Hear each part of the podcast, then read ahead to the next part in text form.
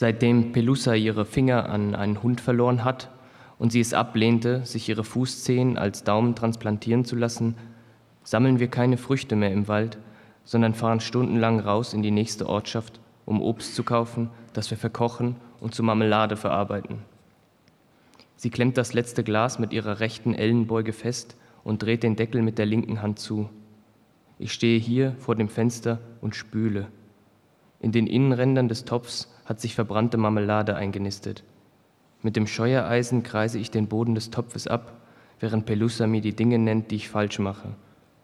Von draußen kann man den Sturm hören, das Knacken der Äste. Der starke Fallwind bringt sie ins Wanken.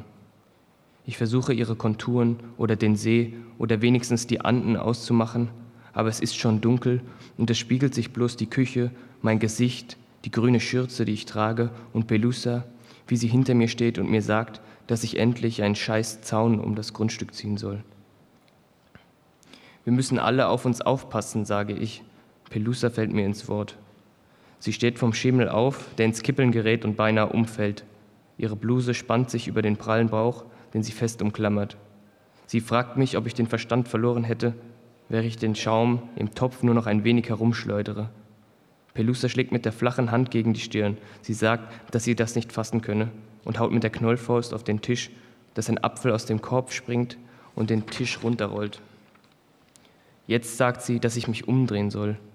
Aber ich bin hier ganz ruhig, lasse das Spülmittel einwirken. Ich kann sehen, wie sie eins der Marmeladengläser vom Tisch nimmt. Es fliegt knapp an meiner Schläfe vorbei durchs Fenster. Als ich die Augen wieder öffne, ist ein faustgroßes Loch in der Scheibe und Splitter auf der äußeren Fensterbank. Der Wind schlägt mir Regen ins Gesicht. Noch während ich abtrockne, lässt sie den Motor an, fährt das Auto aus der Garage und verschwindet. Ich hänge die Schürze auf, trockne meine Hände. Der Wagen weckt die Hunde der Gegend, die bei jeder Bewegung und jedem Geräusch aus den Büschen springen. Es ist nicht sicher draußen, der Regen macht aus den Wegen Flüsse und es kann vorkommen, dass der Wind die flachwurzelnden Bäume auf die Straßen wirft oder sich ein Fels aus dem Hang löst. Die Wege sind zu eng, um zu wenden, aber das alles weiß Pelusa ja. Später schließe ich die Garage, verriegele alle Türen und Fenster, mache unten alle Lichter aus, drehe den Gashahn zu und hungere die Glut im Kamin aus. Im Bett höre ich draußen einen Blaubussard jagen. Er muss ganz nah sein. Das Flattern ist unverkennbar, aber es ist Nacht und es stürmt. Bei Nacht fliegen keine Vögel.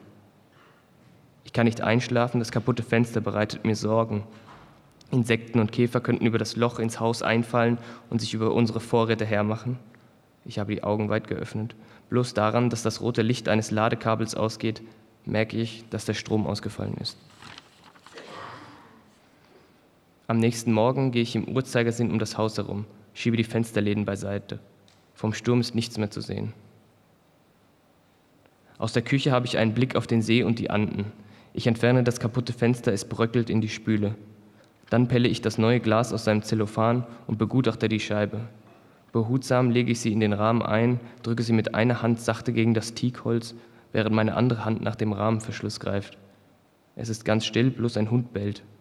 Er, er gehört zu einem der anderen Grundstücke. Ich weiß nur ungefähr, wo die Nachbarn leben. Ein Haus sitzt dem Hang gegenüber, hinter dem See. Es ist in einem kräftigen Braun gestrichen und das Dach ist aus hellem Blech. Ich kann es bei Sonnenschein von hier aus leicht erkennen. Es sind nicht viele, vielleicht fünf oder sieben in diesem gesamten Areal am Kilometer 79. Die Bewohner sieht man fast nie, nur ihre Hunde, die sich zum Erlegen von Hasen verabreden und dafür große Strecken zurückzulegen scheinen. Manchmal findet man den verschmierten Filz eines Hasens im Garten liegen. Es kommt vor, dass er noch atmet, denn die Hunde jagen bloß, fressen die Hasen nicht. Das Fenster sitzt, zum Schluss ziehe ich abwechselnd die Schrauben fest, um den Druck gleichmäßig zu verteilen. Dabei schaue ich nie auf die im Holz verschwindende Schraube, sondern hinaus in den Garten, der zum See fällt, dahinter die Anden. In der Küche ist es etwas dunkel. Die Fenster liegen im Norden und Nordosten. Es kann Tage dauern, bis die Stromleitungen gerichtet sind. Es ist noch immer still, aber doch so, als würde Pelusa gleich zurückkommen. Als ich ans Fenster trete und das Marmeladenglas im Erdhügel zwischen den Cosmea stecken sehe, staune ich über die Wurfkraft ihres linken Armes. Ich steige die Stufen in den Garten zum Erdhügel, der auf Sichtachse mit dem See und der riesigen Südbuche liegt, und untersuche das Glas, während der Tau in meine Hausschuhe eindringt. Die Sonne fällt schon über den Dachfürst über meine Schultern auf das Glas.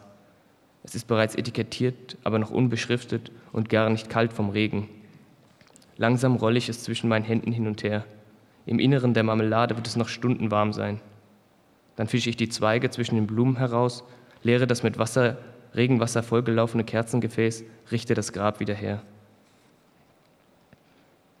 Ich packe mir eine Flasche Wasser ein, schließe das Haus ab und gehe die Straße aus Erde hinauf an Stromleitungen, die über Baumstämme verlaufen, entlang zur asphaltierten Straße, an der die Busse halten. Es ist kein Baum umgestürzt, kein Felsbrocken hat sich aus dem Hang gelöst.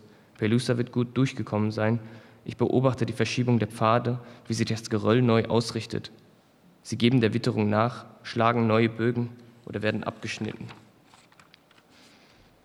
Gegenüber der Haltestelle ist ein Fahrradverleih und ich überlege mir, bis Pelusa wieder heimkommt, ein Fahrrad zu leihen. Ich könnte mir auch eines kaufen. Ich überquere die rissige Straße. Der Käufer fragt mich, an welchem Kilometer ich wohne. Ich sage 79. Gut, ich baue Ihnen das Fahrrad zusammen, dann bringe ich es zu Ihnen nach Hause. Ich beschreibe Ihnen den Weg. Kilometer 79, am alten Hotel vorbei, gegenüber einer Grundschule ist das Nonnenkloster. Dort abbiegen, der Straße folgen, entlang zwischen dem abschüssigen Berg links und dem Abhang rechts, die erste Abbiegung bei den drei dort bei den drei in Reihe stehenden Zypressen rechts nehmen, dann den Pfad hinunter, dort das einzige Haus an der Straße aus Erde, die zum See deutet. Ich warne ihn ausdrücklich vor der Enge der Straße und der Steile des Abhangs. Ich sitze am Tisch und warte. Heute Nachmittag noch, hat er gesagt, bringt er mir das Fahrrad vorbei. Ich überlege, ihn auf einen Mate einzuladen. Wir könnten uns über Fahrradtechnik unterhalten. Wie Pelusa es getan hätte, richte ich schon mal den Tisch her. Beim Zupfen der Tischdecke höre ich draußen einen Hund ganz jämmerlich jaulen. Ich schaue aus dem kleinen Fenster in die Einfahrt und zum Tor, sehe aber nichts. Das Jaulen hört nicht auf. Ich öffne das Tor, löse es aus dem Haken, trete auf die Straße aus Erde und schaue in beide Richtungen, zum See und zum Berg. Als ich zum Haus zurückgehe, finde ich ihn.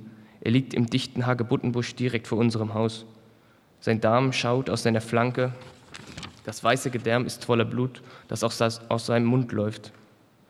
Die Hunde dieser Gegend führen keine Kommentkämpfe. Wenn ich glauben würde, dass er eine Überlebenschance hätte, würde ich ihn hineintragen, auf den Küchentisch legen und ihn beruhigen. Doch ein Biss in den Darm oder in die Halsschlagader kann ich einfach nicht behandeln. Ich würde seinen Kopf streicheln, nachdem ich seine Flanke verbunden hätte, würde immer wieder sagen, das kommt vor, es wird heilen, er solle nur wach bleiben.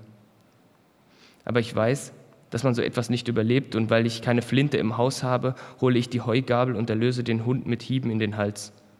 Vorsichtig hebe ich ihn einen reißfesten schwarzen Sack. Auf keinen Fall möchte ich den Fahrradmann verpassen, also lege ich den Hund erstmal hinter die riesige Südbuche und überlege, wo ich ihn beerdigen soll. Es sollte nicht auf unserem Grundstück sein, das fände Pelusa pietätlos. Ruhig setze ich mich zurück an den Holztisch, auf dem Kekse in einen tiefen Teller aufgefächert sind, und starre ins Wohnzimmer. Mit den Fingern trommel ich auf der Tischplatte. Es wird Nacht und ich glaube, dass der Fahrradmann nicht, äh, noch kommen wird. Es macht nichts, ich habe noch nichts gezahlt, morgen ist Freitag, morgen wird er kommen und mir mit einem Hecklader mein Fahrrad bringen. Ich gehe einmal ums Haus, schließe die Läden und gehe die Treppe hoch ins Bett. Nachts fällt mir im Halbschlaf der Köter wieder ein. Mit der Taschenlampe in der Hand trete ich an ihn heran und berühre den schwarzen Sack. Auch er ist noch immer warm, die Sonne hat ihn den ganzen Tag über aufgeheizt. Ich schultere den Sack nehme den Spaten aus der Garage und trage alles den Kulm in der Nähe unseres Grundstücks hoch. Er ist schwer und seine Pfoten oder seine Rippen stoßen an meine Wirbelsäule, während ich versuche, im Dunkeln durch die Hagebutten zu steigen. Den Spaten ramme ich mühelos in die weiche Erde, erst nach einem Meter treffe ich auf zehn Lehm. Deshalb muss man die Dinge hier so tief begraben, weil starker Regen sonst die Erde vom Lehm runterspült wie ein Film. In den Lehm muss man dann noch einen Meter eindringen, so wird der Körper nicht wieder hochgespült. Die Wurzeln, die sich mir in den Weg stellen, sind dünne Ausläufer des Dickichts. Mit einem Tritt gegen den Spatenrücken trenne ich sie und ziehe sie mit der Hand aus dem Boden wie Würmer. Die Erde klopfe ich mit der Rückseite des Spatens fest. Ich lehne mich an ihn und schaue zu unserem Haus hinunter. Das Licht der Gaslampe erhellt die Fenster. Wie eine Landmarke liegt es im Hang. Ich sehe mich in der Küche ein, ich sehe mich in der Küche eine Glühbirne wechseln und Pelusa, wie sie mir die Leiter hält. Sie wird erst loslassen, wenn ich mit beiden Füßen auf dem Kachelboden stehe. Solange es ging, hat sie mir beim Weiterbau des Hauses geholfen. Ich staune über das ineinander verankerte Holz, über den Druck, der in den Winkeln herrscht. Ich gehe von Tag zu Tag immer früher ins Bett, lasse die Schlafzimmertür einen Spalt weit offen. Im Restlicht der Dämmerung sehe ich Silhouetten im Garten und das Wackeln der Büsche. Mit einer Hand umklammere ich den Hammer unter dem Kissen, mit der anderen zupfe ich an meinem Ohrläppchen. Von unten höre ich ein tiefes Brummen. Es ist die Kühltruhe. Ich habe gar nicht gemerkt, dass der Strom wieder da ist. Stattdessen erinnere ich mich, wie Pelusa immer die Tür schloss wegen des Brummens und wie sie sich zum Offenlassen zwingen musste, falls der Junge nach ihr schrie. Ich traue mich noch nicht einmal aus dem Fenster zu sehen und schlafe ein. Zum Frühstück lege ich mir Brot auf die Flamme. Dabei bleibe ich aufmerksam, hoffe das Knirschen von Steinen unter, das, unter dem Gewicht eines einfahrenden Autos zu hören. Ich erwarte Pelusa und den Fahrradmann jeden Tag. Nach dem Frühstück spritze ich die Hagebutten sauber. Hier draußen ist kaum Druck auf den Leitungen, deshalb quetsche ich die Öffnung des Schlauches. Fliegen haben sich auf dem Blut des Hundes niedergelassen. Ich hasse das Geräusch dieser Fliegen, die groß sind wie Mistkäfer. Der Tag droht vorüberzugehen, also gehe ich zum Holz, will noch etwas arbeiten vor dem Schlafengehen. Das Holz finde ich im Wald. Die Kerben, die ich schlage, sind hauchdünn. Das Harz ist warm und ich schwitze beim Entlauben des Baumes und beim Abtransport des Ballasts.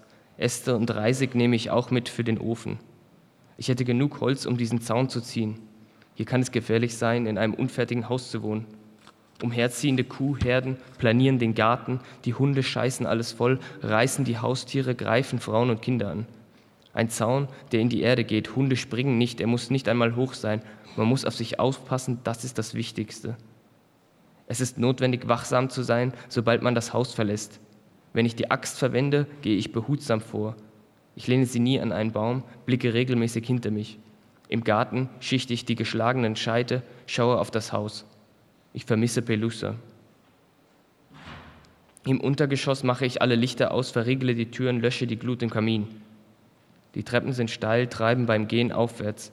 Im kleinen Zwischenraum bleibe ich stehen. Erst zögere ich, dann betrete ich doch das Zimmer, das kleine Bett. Es ist noch immer da. Pelusa will ein neues haben, dabei ist es kaum benutzt. Ich bin bereit, ihr ein neues zu schreinern, wenn sie nur wiederkommt. Der Fußboden ist mit blauem Teppich ausgelegt, die Wände aus Buche, eine Lampe, ein Holzflugzeug an der Decke. Vor die Tür zum Balkon hat Pelusa einen kleinen Tisch geschoben. Ich weiß nicht, was aus dem Stuhl geworden ist. Es liegt etwas Staub auf den Dingen, den man nur sieht, wenn man schräg draufschaut. Im Bett schrecke ich auf. Ich höre von unten laute Geräusche. Es ist nicht Pelusa. Irgendetwas ist gegen eine Scheibe geflogen und ist jetzt im Haus. Dinge fallen auf den Boden. Ich nehme die Taschenlampe und stürme die Treppe herunter. Ein panisches Flattern stößt sich an den Kanten des Zimmers, wirft all meine Schnitzereien vom Sims, eine Vase mit getrockneten Blumen, alles wirft es hin. Mit dem Licht der Lampe versuche ich es zu erwischen. Es bewegt sich schnell in den Ecken des Zimmers zwischen den Querbalken über mir. Es versucht das Loch zu finden, durch das es hineingelangt ist. Jetzt zerbrechen in der Küche Teller und Gläser. Ich treibe es zum Loch, greife mir die Kaminspachtel, um es zu erschlagen. Langsam gehe ich in die Küche. Ich leuchte schreckhaft alle Ecken aus. Das Flattern ist verschwunden. Als ich aufstehe, sind die Hunde da. Es klingt wie Rufe. Ich gehe zu ihnen, trete aus dem Haus auf die Straße. Es sind Tausende. Sie freuen sich über mich, formen einen Strudel, stellen sich auf ihre kräftigen Hinterbeine. Sie sind unzählig, reichen bis zum See hinunter, sitzen im Gestrüpp, in den Ästen der Bäume, auf unserem Dach, auf den Stromleitungen. Es ist warm, ich streichle ihre Kopfhaut, massiere ihre Unterkiefer, die Hunde springen mich freudig an, sie bellen. Ich hole die massive Holzleiter aus der Garage, wuchte sie gegen die Traufe. Dann steige ich aufs Dach, als käme die Flut. Ich kann jetzt alles sehen, den Garten, den Erdhügel, den See, die Anden und alle Kronen der Bäume, die in der Steile nach unten verschwinden und den Mischwald, der sich über den Hang legt wie eine Decke und das Haus, denke ich, ist eine Landmarke an Kilometer 97. Dann drehe ich mich zum Hang, versuche die Straße aus Erde hinaufzuschauen, fokussiere den Bogen, den sie bei den Zypressen schlägt, als würde ich darauf lauern, dass etwas aus seinem Bauch springt. Ich warte auf Pelusa und auf den Fahrradmann.